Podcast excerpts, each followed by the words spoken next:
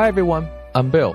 今天我们这一期的主题叫泛读，是语言学习的风险解决方案。那为什么会有这样一种听起来还比较拗口的观点，或者说比较特别的一种观点？那是来自于最近读过的一本很棒的书，在这里呢也一并推荐给大家。这本书的名字叫做《The Gardener and the Carpenter》，啊，园丁与木匠，作者是 Alison Gopnik。那这本书想讲的是高观点下的一种育儿哲学啊。我们今天说育儿，育儿都会想到那个英文单词叫 parenting。那这本书对这个词有很多啊颠覆性的观点。他认为 parenting 不应该是一个动词，也就是说，我们所谓的是去教育小朋友啊，不应该有的态度是把他变成什么样的人啊。所以说他呃。不希望我们每一位家长成为那个木匠啊！木匠是干什么的？木匠就是把孩子变成一张桌子，变成一张椅子，变成一件家具啊！他在呃制造的过程当中，脑子里面已经有了一个非常清晰的蓝图，就是往这个方向去靠的。而这显然啊是违背人这种动物的自然发展特性的。每一个孩子都是一朵野花啊，wildflower。基因不明，因为父母的影响虽然是很大，基因的传承是很大，可是还有上一辈，还有环境的因素，还有种种我们不可能去预期的东西。所以，我们的孩子将来是南瓜还是冬瓜还是西瓜，其实我们是完全不可能去预测的。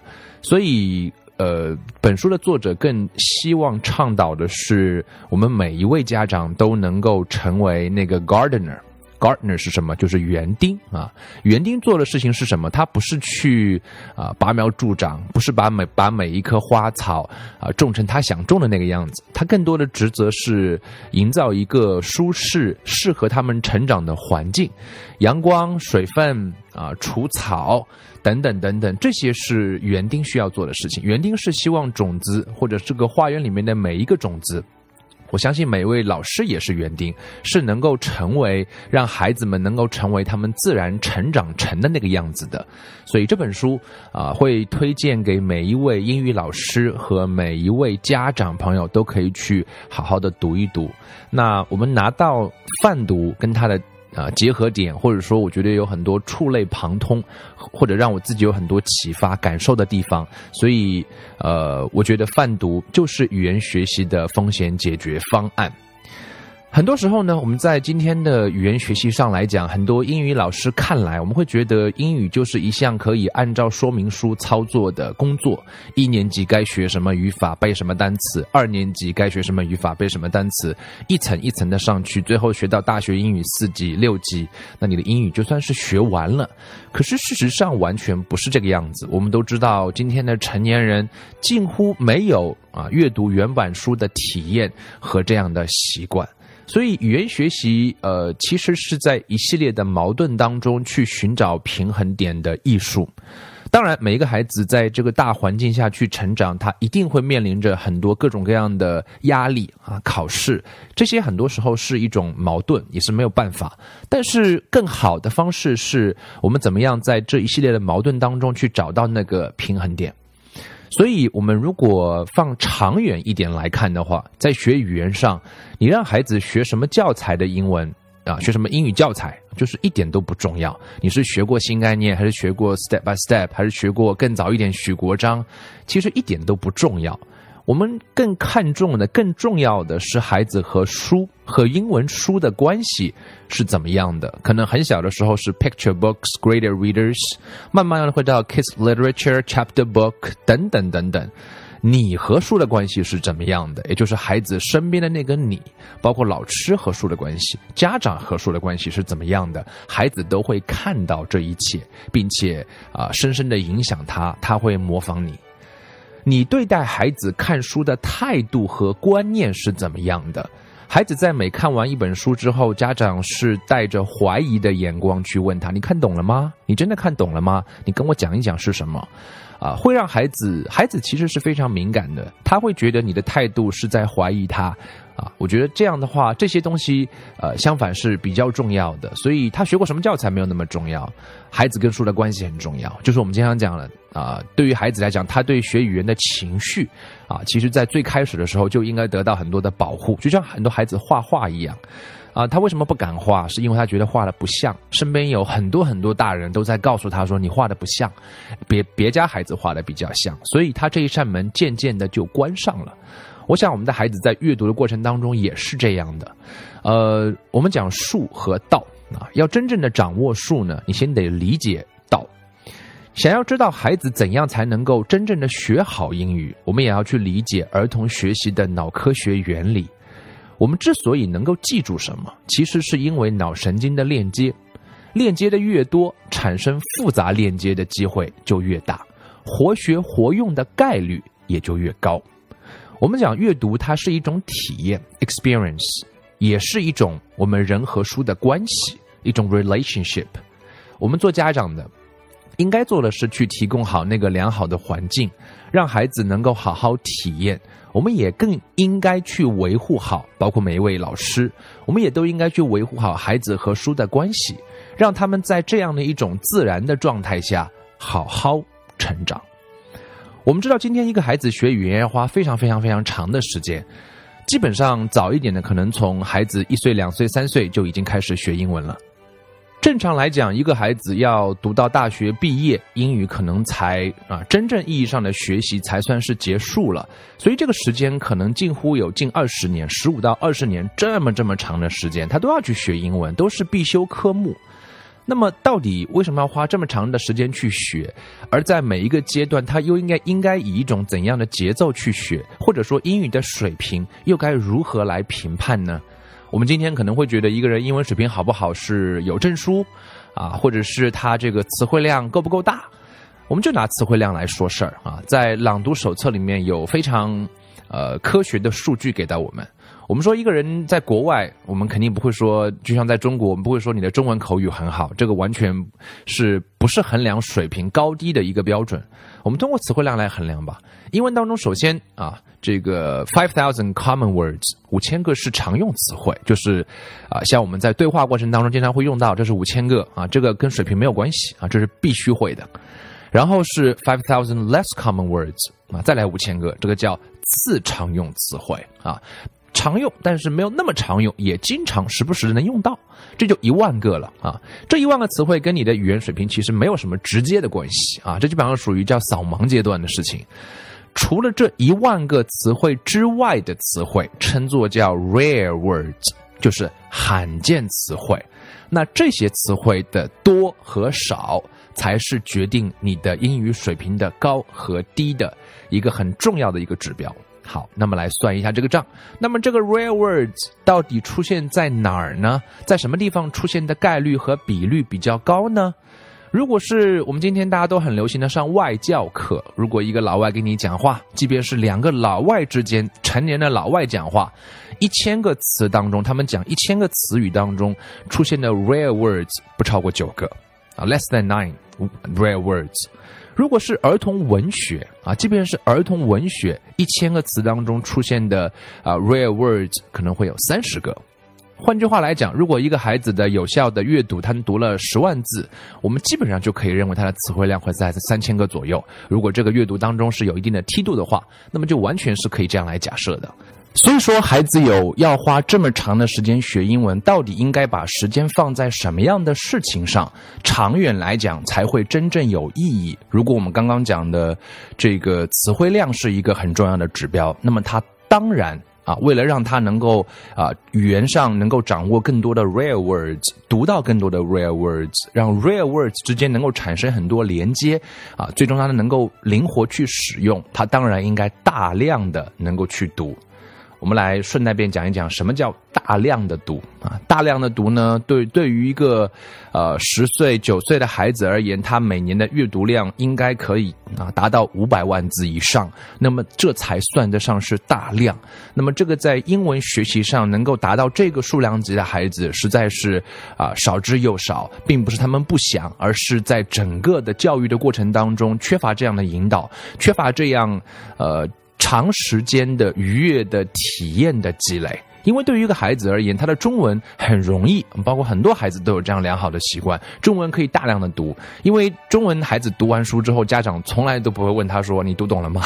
就就是他是很开心的，他的能力又是在很小的时候听说，慢慢的解决了，然后再读，他有很好的体验，他的技能在不断的成长，所以到了孩子九岁十岁的时候，他就能够完完全全在中文上一年能够啃得下几百万字，甚至上千万字。那么在英英文阅读上就完全做不到，我们把它当做太认真的去学，然后却学的啊不知所然。所以从这个意义上来讲，我们孩子要学这么多年的英文，这个解决方案，这个风险解决方案，他怎样才能掌握大量的词汇？怎样才能在语言上的水平真正啊高啊？那么从词汇上来讲，他也应该多去读各种各样的东西。第二个呢，为什么要花这么长的时间去学英文？我想在英文上、语言上，它有很多的 complexity，语言是很复杂的，其实啊，有词汇啊，有文化，有语法啊等等啊。而且我们知道，填鸭式的教学效果其实是很差的。就是我们这一堂课讲了多少个语言点，只是老师会有一种自我错觉，或者是感觉说教学任务完成了，孩子只不过是学了一遍而已，和真正的啊，我们叫这个学会。它之间其实是差了十万八千里，呃，举两个例子，可能供各位呃思考一下。在呃《The Gardener and the Carpenter》这本书里面，他举了这样心理学的两个例子啊，我觉得跟教学有很大的关系。他们做了一组这样的实验啊，第一组实验呢是拿了一个非常复杂的玩具，这个玩具上面呢有很多的机关啊，很多很多机关，你按这儿它会叮，按那它会叭，按这儿它会响啊，闪亮一下。总之，这辆这个小玩具上有很多的机关。那他找了两组小朋友，大概都是三岁四岁，非常小的年纪。然后呢，第一组呢，就这个实验人员呢，交给这一群孩子玩的时候呢，什么都不解释，只是说给你一个玩具，你们可以玩。老师只是在离开的时候一不小心碰了一下啊某一个机关啊，让孩子感觉是不小心碰的，然后这个这个车就叮这么响起来了啊。然后这个实验人员就显得很惊讶，说：“哇，这个东西怎么会这个样子啊？”所以这是启发孩子觉得这东西有这个地方有很多可以探索的部分哦，但是并不做任何的教授。我们发现这一群小朋友在接下来的一段时间内就不断的探索。既然说你给了我一个提示，我就来找。他们很快的把这一个玩具的所有的机关都体验了一遍，都把它找出来了。第二组第二组实验对象也是同样三岁四岁的孩子，可是采取的不一样的方法是，呃，这个实验人员呢就拿着这个玩具在给孩子做指导，教他们啊，按了这叮。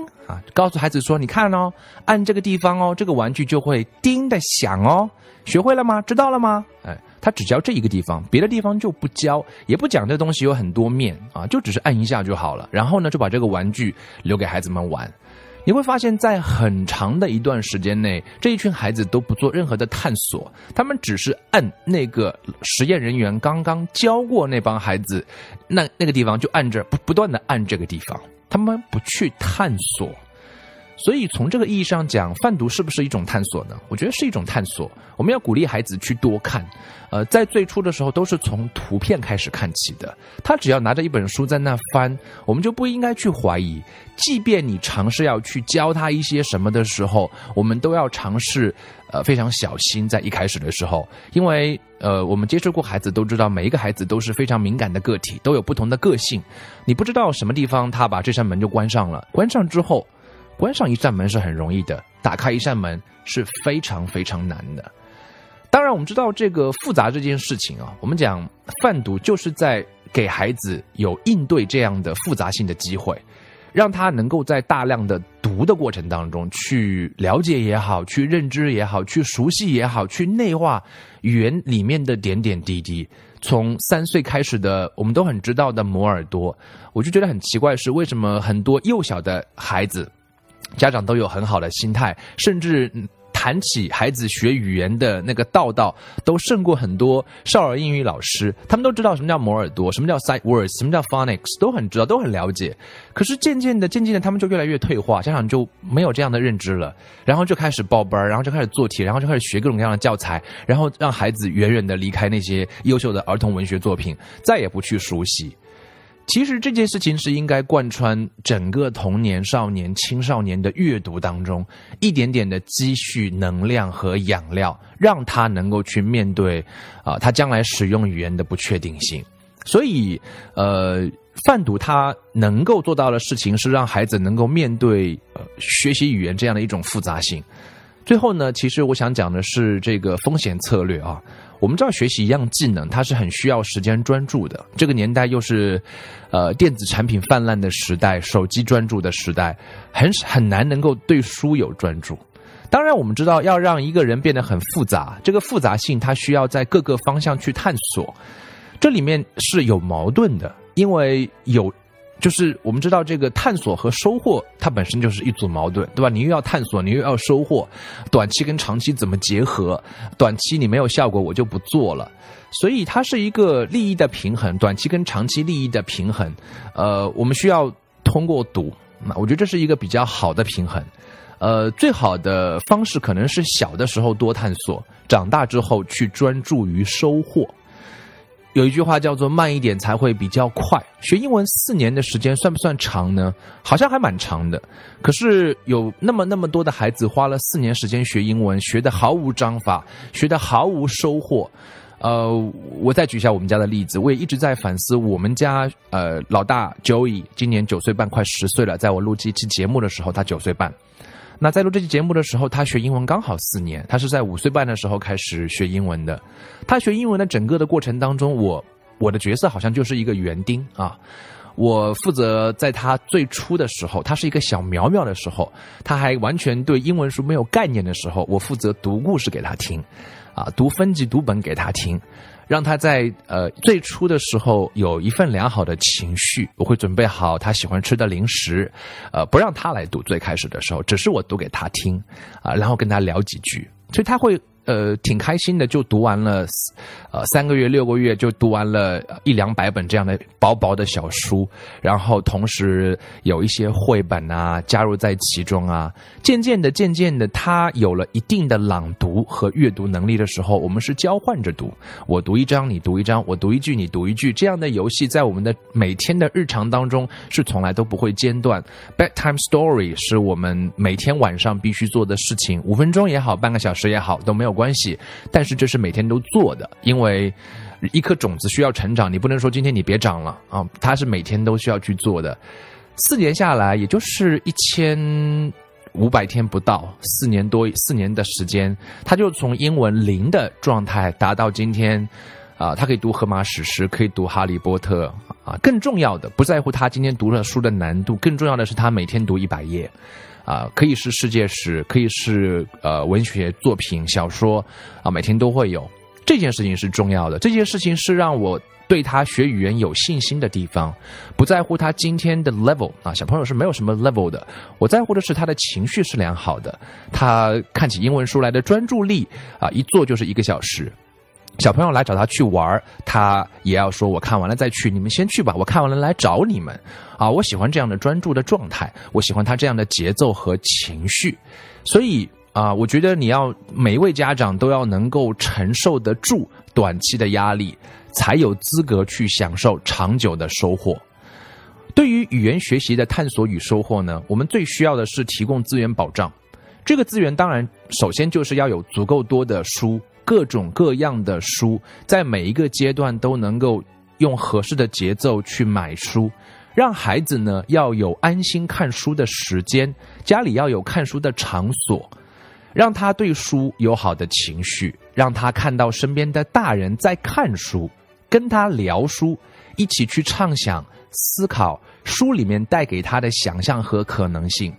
这样的循环要不断的产生，如果可以这样做到的话，我们就能让孩子在里面去探索，保护好孩子对书的情绪，我们积用用我们的积极去影响孩子对书的态度，那么在语言上，孩子才有可能会给你惊喜，会有创新。